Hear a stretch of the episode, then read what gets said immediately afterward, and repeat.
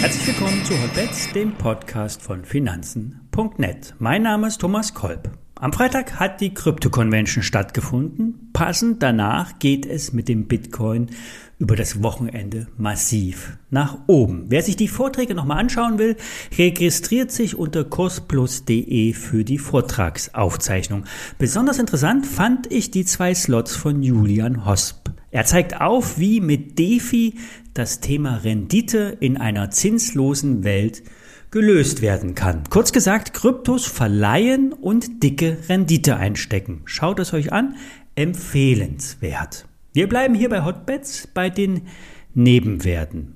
Nun der Disclaimer vorab und der Hinweis auf Finanzen.net Zero. Hotbets wird präsentiert von Finanzen.net SEO, dem neuen Broker von Finanzen.net. Handler komplett gebührenfrei direkt aus der Finanzen.net App oder über die Webseite finanzen.net slash SEO. Den entsprechenden Link dazu setze ich euch auch in die Show Notes. Alle nachfolgenden Informationen stellen keine Aufforderung zum Kauf oder Verkauf der betreffenden Werte dar.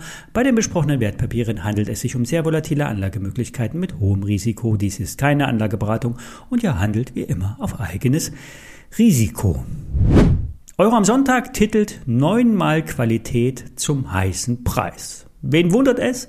Es sind die Nebenwerte, die ein Top Leistungsverhältnis aufweisen. Mit dabei die Warta. Bei Warta stehen sich zwei Lager gegenüber. Diejenigen, die die Aktie auf Verkauf stellen, sprich die Analysten und die Shortseller, die alles dafür tun, dass die Aktie nicht steigt, indem sie immer wieder Hunderttausende Euro in Warta-Aktien auf den Markt werfen.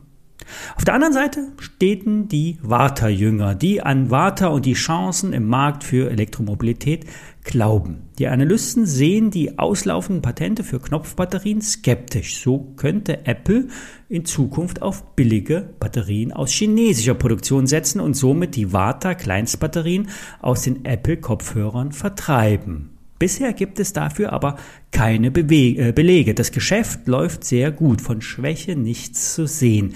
Es wird zudem ständig an neuer Speicherstärke gearbeitet, um immer genügend Vorsprung zu haben.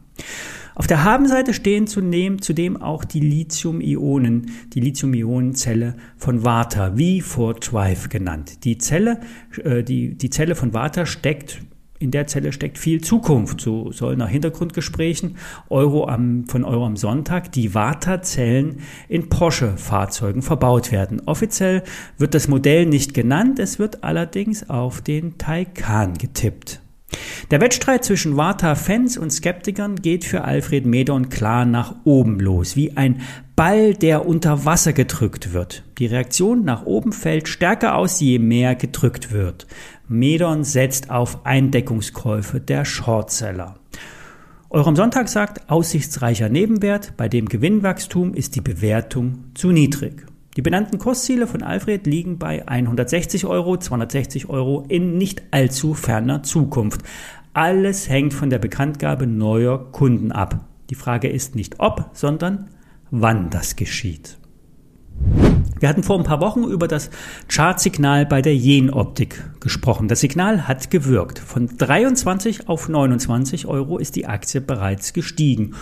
Und hier könnte es weitergehen. Jenoptik liefert optische Systeme, die in verschiedenen Bereichen eingesetzt werden. Für Auto, äh, automatische ähm, Produktionslinien in der Halbleiterindustrie, der Automobilindustrie, in der Medizintechnik. Die Anwendungsgebiete sind vielfältig. Vor allem die Ausweitung der Kapazitäten in der Chipproduktion führen zu enormer Nachfrage. So werden Produktionslinien derzeit aufgestockt, um den weltweiten Chipmangel in den Griff zu bekommen. Die Auftragseingänge haben sich bei Jen Optik verdoppelt. Der Umsatz stieg um 30 Prozent, der operative Gewinn steigt um 120 Prozent. Aufgrund der sehr positiven Entwicklung wurden unlängst die Jahresprognosen angehoben. Der Umsatz wird im Best Case mit 900 Millionen Euro angegeben. Das Margenziel wurde auf knapp unter 20 Prozent angelegt. Wer dabei ist, sollte bei der Aktie dabei bleiben. Neuinvestments können bei Rücksetzern eingeplant werden. Jen Optik ist ein überaus aussichtsreicher Nebenwert. Zwar ist die Übernahme der Deutschen Wohnen durch die Vinovia im zweiten Anlauf gescheitert, doch eins ist unübersehbar. Der Immobilienmarkt im Wohnbereich boomt. Aber auch der Gewerbeimmobilienmarkt hat Potenzial.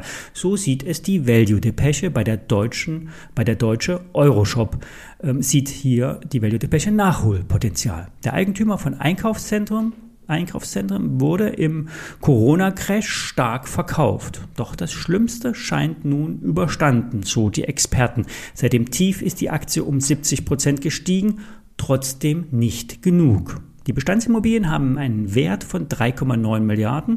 Abzüglich Finanzierung bleiben 2,1 Milliarden Euro übrig. Das sind 34 Euro je Aktie. Derzeit steht die Aktie bei rund 20 Euro. Das sind Abschläge auf, zwar sind äh, Abschläge auf ein Immobilienportfolio durchaus normal, doch diese sind arg groß. Die Aktie sollte in dem Bereich von 30 Euro steigen. Dann wäre der normale Discount von 10 bis 15 Prozent erreicht. 50% Potenzial für die Aktie Stand heute.